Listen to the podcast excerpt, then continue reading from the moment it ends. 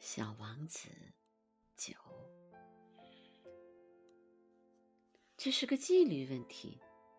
小王子后来向我解释道：“当你早晨梳洗完毕以后，必须仔细的给星球梳洗，必须规定自己按时去拔掉红面包树的树苗。这些树苗小的时候和玫瑰苗差不多，一旦可以把它们区别开的时候，就要把它们拔掉。这是一个非常乏味的工作，但很容易。”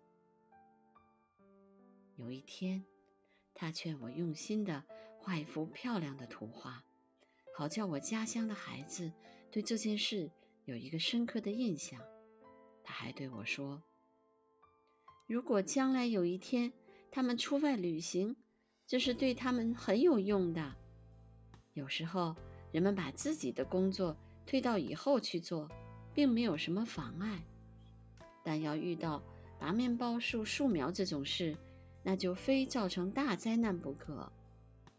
我遇到过一个星球，上面住着一个懒家伙，他放过了三棵小树苗。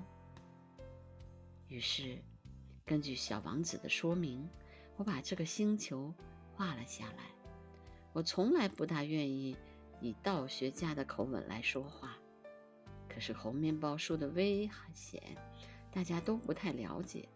对迷失在小行星上的人来说，危险性非常之大。因此，这一回我贸然打破了我的这种不喜欢教训人的惯例。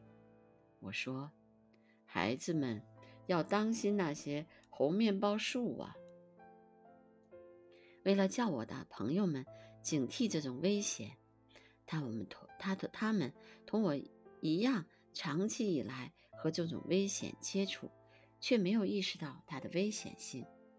我花我花了很大的功夫画了这幅画。我提出的这个教训意义是很重大的，花点功夫是值得的。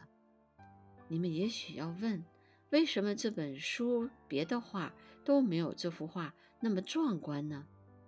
回答很简单，别的画。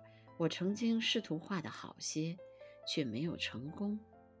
而当我画红面包树时，有一种急切的心情在激励着我。